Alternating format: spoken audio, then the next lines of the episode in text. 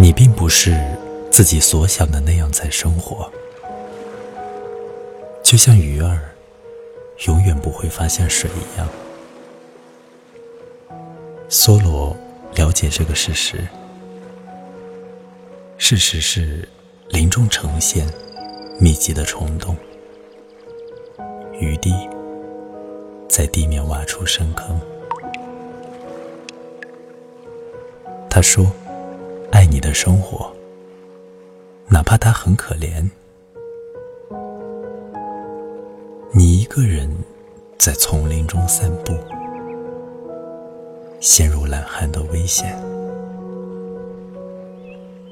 但若是作为投机商度过一天，就会成为勤劳上进的公民。”你不是你自己，是天空流着无所谓的泪水，没有瓦尔登湖，没有亲手打造的床，你从未有过自以为是的叛徒。